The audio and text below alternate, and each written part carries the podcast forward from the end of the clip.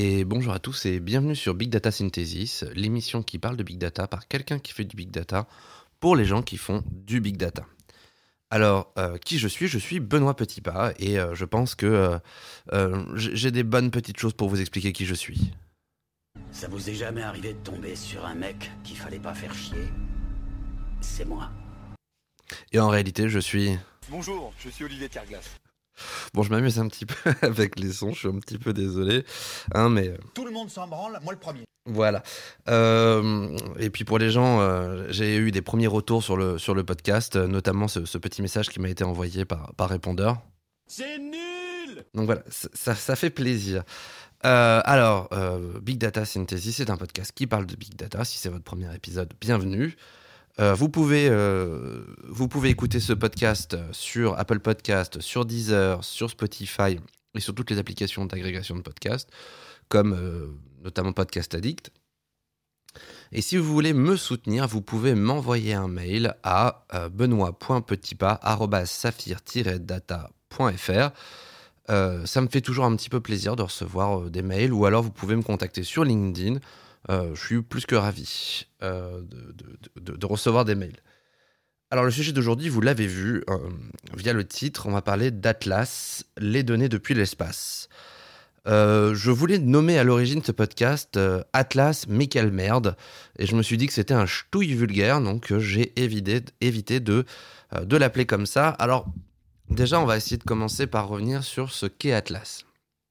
Alors à l'origine, ça a débarqué sur les distributions Hortonworks comme un outil permettant euh, de, euh, de rajouter des métadonnées aux données qu'on met. on met des fichiers sur du HDFS et souvent pour pouvoir les retrouver, bah, il faut connaître le chemin tout simplement. Alors comment faire pour savoir à quoi ça correspond, etc., etc. Bah, on aime bien rajouter des ontologies, des voilà, si vous avez habitué à gérer beaucoup de données. On rajoute souvent à la donnée des ontologies, donc des mots qui définissent la donnée de telle manière à pouvoir, euh, l'utiliser ou à pouvoir retrouver des grandes thématiques. Euh, donc effectivement, ajouter des métadonnées, c'est extrêmement intéressant. Et au départ, c'est juste ça, c'est une manière de rajouter et rechercher des métadonnées sur des données. C'est extrêmement simple.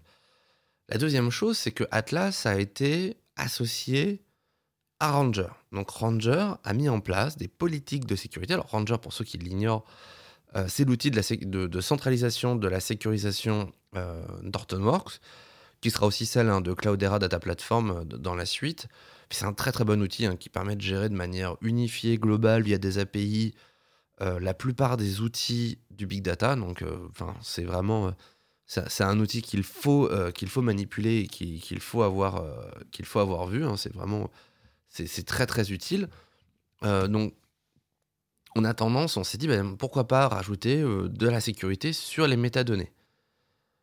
Alors, ça peut être extrêmement pratique. Si vous avez notamment au sein de votre entreprise déjà toute une politique de données, et si vous avez déjà mis en place des dictionnaires, des métadonnées, euh, le tout avec des ontologies d'entreprise, ça peut être extrêmement pratique puisque c'est pas la peine. Imaginons qu'on extrait des tables euh, d'un système. Si ces tables ont des ontologies associées, ça peut être extrêmement pratique de les reporter sous Atlas. Si maintenant c'est pas le cas, si vous n'avez pas mis en place tout ça sur, euh, vous n'avez pas mis en place tout ça dans votre entreprise, en réalité c'est pas si pratique que ça euh, Atlas.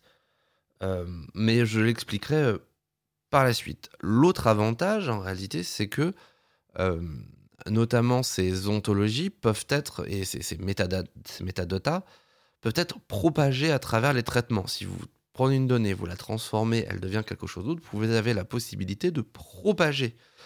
Et on imagine bien que aujourd'hui, avec la GDPR ou ce genre de choses, imaginons qu'on mette un, on mette un tag en disant, bah voilà, ce fichier contient des données personnelles, je veux le propager jusqu'au bout, parce que je ne suis pas sûr qu'à la fin, il n'y ait pas des données personnelles.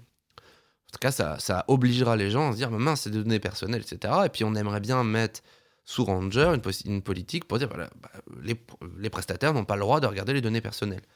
Typiquement, c'est quelque chose qu'on peut mettre en place. Je vois pas véritablement le problème, mais dans l'idée, c'est magnifique. Donc, en plus, comme on, on, suit, on va dire, la donnée, on peut avoir un lignage de données extrêmement pratique. Donc, sur le papier, Atlas, c'est formidable. Euh, ça vous permet de catégoriser vos données, ça vous permet de rajouter de la sécurité par catégorisation, ça vous permet de faire du lignage de données, euh, ça vous permet de propager euh, la sécurité pratiquement automatiquement. Enfin bref, sur le papier, c'est absolument génial. Et quand vous faites les, premiers tests, etc., oh ça, ça marche du feu de Dieu, vous êtes extrêmement content. Alors, pourquoi c'est nul? Eh ben, En fait, c'est simple. Euh, déjà, ne, la propagation ne fonctionne qu'avec Hive. Si vous n'utilisez pas Hive, vous n'êtes pas en mesure de propager les métadonnées. Or, enfin, je sais pas vous, mais moi, euh, la plupart du temps, quand je dois faire du traitement de données, j'aime bien utiliser Spark. Euh, c'est beaucoup plus fluide, c'est beaucoup plus modulaire, et puis, Hive, on en a déjà parlé dans un des anciens, dans un des anciens podcasts, c'est surtout fait, et avant tout fait, pour requêter des fichiers. C'est pas fait pour transformer les fichiers. Puisqu'objectivement, euh, c'est pas totalement full optimisé. Et surtout dans le futur, on risque de ne pas utiliser Hive, mais Impala. Alors, euh, c'est voilà, un petit peu compliqué. Alors, auparavant, on avait la possibilité de faire du Spark Hive, qui partageait le même Metastore que Hive, et donc, globalement, via du Spark, on pouvait faire du lignage de données. Mais comme j'en ai déjà parlé dans l'épisode sur Hive, Hive et Spark ne partagent plus le même Metastore, même en Spark Hive. Donc quand vous faites du Spark Hive, vous êtes sur un Metastore différent, résultat des courses, Atlas ne le voit pas. Alors qu'est-ce que ça veut dire? Ça veut dire que si par exemple vous avez basé une grosse partie de votre de votre lignage de données ou de votre gestion de traitement de données via du Spark, que ce soit du Spark natif ou du Spark Hive. Donc Spark Hive, pour les gens qui ne suivent pas, hein, c'est juste du Spark SQL euh, branché sur, euh, sur le Metastore Hive à l'origine. Hein. Donc ça permettait euh, de ne pas avoir à, chaque début de, script à structurer la donnée en disant voilà, telle colonne, ce sera ça, deuxième colonne, ce sera ça. Vous alliez directement lire dans le Metastore Hive et puis vous pouvez le mettre en place. Aujourd'hui, comme le Metastore Spark Hive et le Metastore Hive sont deux Metastores différents, ben, donc bon, déjà ça pose énormément de problèmes pour les entreprises qui ont fondé sur je charge mes données en Hive, je les transforme en Spark, Hive et je les expose en Hive. Ça déjà ça marche plus, donc c'est déjà bien relou. Mais en plus, euh, on se retrouve avec la difficulté d'avoir potentiellement toutes tout mon lignage de données, toute ma gouvernance de données basée sur d'Atlas qui ne fonctionne plus. Donc auparavant, déjà en faisant du Spark normal, ça fonctionnait déjà pas. Mais à la limite, on avait la solution de dire bon, on va faire du Spark Hive. Hein, ça va permettre de maintenir le Metastore Hive à jour et donc de pouvoir montrer comment c'est censé fonctionner. Donc déjà, ça, ça marche plus. Donc déjà, si vous faites du Spark, Atlas ne fait pas le lignage de données, ce qui implique qu'il ne propage plus les métadonnées. Bon, vous allez me dire, c'est pas très grave, je l'applique. Mais en fait, non. Une autre petite particularité, c'est que euh, Atlas fonctionne via les hooks. Et son hook principal, c'est Hive. Donc si vous faites juste de l'HDFS et que vous mettez juste des, des métadonnées dessus, vous allez être très content de savoir que la sécurité par métadonnées ne fonctionnera pas. Donc en fait, la seule solution, c'est de prendre votre donnée, de la transformer en table Hive, peu importe les données que vous avez. Donc déjà, ça implique que toutes vos données sont des données structurées. Donc toutes celles semi-structurées, bah, vous pouvez les envoyer à la poubelle. déjà, on s'éloigne un petit peu du but du big data à l'origine. Hein. Donc déjà, c'est cool. Et déjà, en feu, si vous ne transformez pas vos fichiers CSV, JSON, peu importe, en table Hive, le hook Atlas ne fonctionnera pas. Et donc, la sécurité par métadonnées ne fonctionnera pas. Donc j'espère que les gens comprennent à quel point c'est nul. C'est-à-dire que si je m'en sers, imaginons que je veuille me servir de de, mon big data au départ pour déposer des fichiers, je mets un peu de sécurité pour les rendre accessibles. je vois pas trop l'intérêt, je pense qu'en mettant une API devant les données de source, ça aurait très bien fonctionné, enfin, ça aurait pu très bien fonctionner. Mais pourquoi pas? Allez, je, je juge pas, euh, c'est pour une raison précise, j'en sais rien, vous faites ça. Eh bien Atlas, vous pouvez pas sécuriser les données avec Atlas.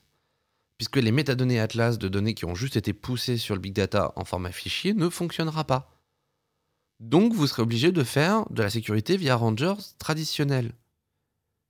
Et puis, dans l'esprit, c'est vachement pratique hein, de faire de la sécurité par ontologie. Mais en réalité, c'est une galère pas possible. Ça veut dire que si vous mettez une règle sur un... Enfin, vous n'avez pas forcément toujours en visibilité tous les fichiers qui ont une ontologie. Imaginons qu'on soit dans une entreprise qui est un big data qui tourne énormément, avec beaucoup de fichiers qui rentrent, beaucoup de fichiers qui sortent. Qui me dit qu'une autre entité ne pensera pas à mettre le même, euh, va dire le même, la même ontologie que moi, et rajoutera une donnée de sécurité qui ne permet d'accéder aux données que euh, via les comptes de, de, cette, telle entité. donc une partie de mes données se retrouve inaccessible. Mais c'est flingué, enfin, on peut pas faire ça. Alors on peut mettre des règles de nommage, mais enfin des règles de nommage c'est bien gentil, mais encore faut-il que les gens veuillent bien l'utiliser. Et parfois il est beaucoup plus simple de gérer directement, euh, on va dire, la sécurité via le remplacement. Je, gère ça comme sous un système de fichiers Unix. Quand on a un gros serveur de données Unix, bah euh, voilà, euh, on gère ça par c'est des ACL assez traditionnels qu'on met sur les dossiers. Et ça, ça fonctionne très bien via Ranger tout seul. Pas besoin d'Atlas. Donc en réalité, Atlas sert à mettre des métadonnées si vous en avez, sinon ça veut dire qu'il faut les créer from scratch, et le plus dur ne sera pas de mettre Atlas, mais plutôt de gérer ces métadonnées. Deux, si vous avez un système de métadonnées, généralement vous avez déjà un système centralisé pour tous vos systèmes de gestion de métadonnées.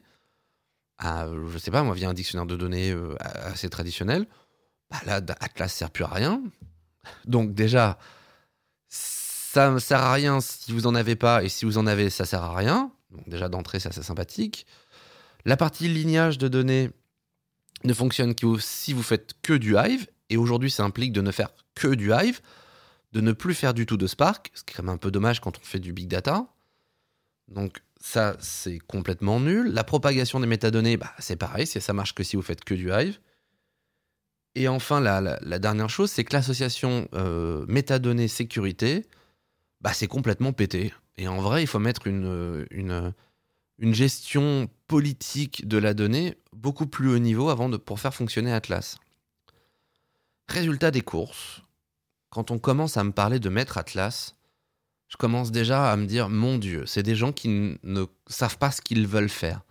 Puisqu'en réalité, qu'est-ce que veut faire une entreprise? Elle veut pouvoir sécuriser des données par des typologies, par pas mal de choses, etc., etc. Et comment faire ça pour être sûr que toutes les entités fonctionnent de la même manière? Eh ben, Ça implique d'avoir une gestion centralisée. Mais si vous avez une gestion centralisée, comment l'appliquer au big data? Bah vous pouvez pas. Donc pour pouvoir le faire, soit vous mettez une transformation sur Atlas, et encore une fois, ça ne marche que si vous faites que du Hive. Donc si vous faites du Spark, déjà vous oubliez Atlas, ça ne fonctionnera pas. Donc aujourd'hui, comment vous faites? Eh bien, ce qu'on a pu faire chez différents clients, vous mettez une surcouche d'API d'accès aux données, et c'est sur cette API que vous mettez, vous prenez en compte les règles ontologiques qui ont été mises en place au niveau centralisé c'est du web, on sait faire, il n'y a pas de souci. Généralement, ces produits-là ont des API, euh, on produit des requêtes, les requêtes envoient une requête pour vérifier qu'on a le droit, et terminé. Terminé. Alors, reste le problème du lignage de données, mais effectivement, le lignage de données sur le big data est quelque chose de complexe.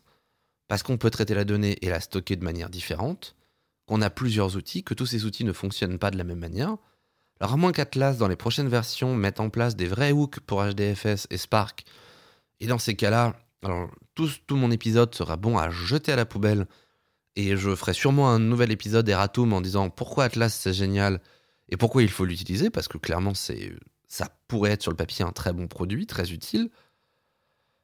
Et notamment, ça pourrait servir de relais à euh, un dictionnaire de données qui contient ces ontologies et de la sécurité par ontologie, et dans ces cas-là, ce serait extrêmement pratique de pouvoir utiliser une espèce d'élément miroir. Donc voilà, ça c'est des choses qui sont, qui sont, qui sont possibles. Donc aujourd'hui, comment je peux mettre en place ces systèmes-là? Donc comme je l'ai dit, soit via une surcouche d'API, et dans ces cas-là, vous le gérez à un niveau web et c'est du fait main. C'est quand même un peu compliqué, mais après dans le big data, on fait quand même beaucoup de choses fait main. Hein faut bien se rendre compte que c'est pas forcément évident. Deux, vous gérez tout ça à un niveau centralisé et c'est un peu plus complexe à mettre en place. Et la troisième solution, bah vous avez vraiment besoin d'une sécurité par ontologie. Et si vraiment vous en avez besoin, est-ce qu'on peut pas intégrer l'ontologie dans le chemin du fichier? Parce qu'en soi, qu'est-ce qu'on est en train de se dire? On est en train de se dire qu'on veut être sûr qu'un fichier avec potentiellement, je sais pas moi, imaginons qu'on rajoute les tags dans le nom du fichier. À ce moment-là, il suffit de mettre des règles au niveau de Ranger qui disent dans tel sous-dossier, étoile, le nom de mon tag, étoile, sont accessibles qu'à ces personnes-là. Et vous avez la possibilité de gérer via des ontologies, alors qui rentrent dans le nom du fichier. C'est pas extrêmement joli, mais c'est faisable. Et là, dans ces cas-là, vous avez une sécurisation par Ranger qui est par ontologie, qui potentiellement, c'est des ontologies par sous-dossier. Donc potentiellement, si j'ai un sous-dossier qui est mon département et que le département 2 veut faire d'autres bêtises, bah, ils peuvent le faire. Ils le feront dans leur sous-dossier et moi dans le mien. Et j'évite le problème de euh, du doublon d'ontologie qui se retrouve avec une sécurité et moi qui ne peux plus accéder à mes données. Il y a des systèmes qui existent. Alors c'est vrai que ça ressemble beaucoup à des, à des hacks, à des, à des, des petites bidouilles. Mais c'est vrai qu'aujourd'hui sur le big data, et c'est un, une réflexion hein, que je, partage avec vous, mais il y a une part de petit malin. Il y a une part où il faut être un peu malin, il faut être un peu, un peu débrouillard. Puisque c'est vrai que le, le système n'est pas encore complètement mature. Encore une fois, le système, il a 10 ans. Euh, euh, beaucoup, beaucoup de gens ont investi sur des systèmes open source. Euh, la communauté peut pas tout faire. Euh, donc voilà, il faut, attendre que le système soit mature pour que on, puisse dire que ces choses-là doivent disparaître. Mais pour l'instant, aujourd'hui, bah ouais, il faut parfois être un peu astucieux et trouver des méthodes de contournement pour pouvoir appliquer des politiques de sécurité qui sont complètement basées sur des systèmes relationnels et les appliquer au big data. Alors l'autre possibilité, c'est de réfléchir à pourquoi j'ai besoin d'une sécurité par ontologie. Qu'est-ce que ça change si je l'enlève? Ou comment je peux la transformer en sécurité par sous-dossier? Et ça, ça, peut être intéressant. Euh, typiquement, si vous mettez une surcouche d'API devant, devant le big data, vous recevez une donnée, vous vérifiez les ontologies, vous vérifiez les sécurités qui sont, euh, qui, sont, qui sont liées. Donc vous avez une base de données avec telle ontologie à telle règle, etc. etc. Ça peut être un système fait main. Et bien à ce moment-là, la donnée, quand, pardon, excusez-moi, la donnée, quand vous la rajoutez sur, le, sur votre cluster, bah, vous rajoutez les règles de sécurité associées aux ontologies. Et voilà, terminé. Ou pire, dans, le, dans les filtres que vous faites euh, pour ajouter de la donnée, bah, vous rajoutez les ontologies et automatiquement, ça rajoute les données. Il y a tellement de manières de gérer ça sans avoir à se faire suer avec un logiciel aussi pourri qu'Atlas. Donc vraiment, si vous avez la possibilité de vous en passer, réfléchissez à vous en passer. Il y a plein de manières de contourner Atlas, c'est absolument pas nécessaire pour faire fonctionner du big data ou pour gouverner du big data d'utiliser Atlas. La plupart des gens qui vont vous dire d'utiliser Atlas sont des gens qui ne comprennent pas comment ça fonctionne et ne l'ont pas mis en production ou ils se sont limités à des choses simples, ou alors ce sont des gens qui l'ont utilisé il y a longtemps, avant les problématiques Hive et Spark, et se disent, bah non, ça n'a pas posé de problème, et quand vous leur mettez le devant le fait accompli, ils font, ah bah oui, dans ces cas-là, ça sert à rien. Bah, oui, mais tiens-toi au courant quand même, mon jeune ami. Euh, dans notre métier, il faut quand même qu'on se tienne au courant de comment évoluent les, euh, comment évoluent les, produits, surtout les produits les plus phares. Atlas, c'est pas pas un produit obscur qui est apparu, qui a disparu. Euh, Là, on pourrait parler de Flume. Bon, bah, voilà, Flume, c'est hyper intéressant, mais bon, globalement, aujourd'hui, plus personne l'intègre. C'est... Si, y a peut-être ma père qui l'a encore intégré, mais tout le monde s'en fout, quoi. Donc, est-ce que c'est encore intéressant de devoir euh, consacrer un épisode complet à Flume? Je le ferai peut-être si jamais je manque de sujet. Mais objectivement, euh, les dernières mises à jour de Flume, si vous n'êtes pas au courant, ça me paraît pas choquant. Euh, à l'inverse, Atlas, c'est clairement un outil que les clients demandent. Et c'est là où il faut être force de proposition pour leur dire non, c'est de la merde. Euh, et j'ai peut-être d'autres choses à vous proposer. Parce que si vous dites juste c'est de la merde, ça c'est complètement con. Mais bon, voilà. J'espère que je vous ai pas trop ennuyé avec ma diatribe anti-Atlas. Euh, d'habitude, euh, j'aime d'habitude j'aime bien donner les points positifs et les points négatifs. Mais là, bah là, j'ai pas réussi et euh, parce que je trouve ce produit complètement inepte aujourd'hui et euh, à moins qu'il se révolutionne très rapidement, je pense que l'outil est voué à disparaître et s'il disparaît pas, c'est que des gens n'auront rien compris à ce qu'ils étaient en train de faire et ça, c'est pas impossible. Donc voilà, et puis j'aimerais donner, donner la parole à un dernier ami parce que j'aime vraiment bien faire mumuse avec ma, ma, boîte, à, ma boîte à rythme sur cet épisode. Ce que tu dis n'a aucun sens. Voilà, allez, je vous souhaite une bonne journée et à bientôt. Au revoir.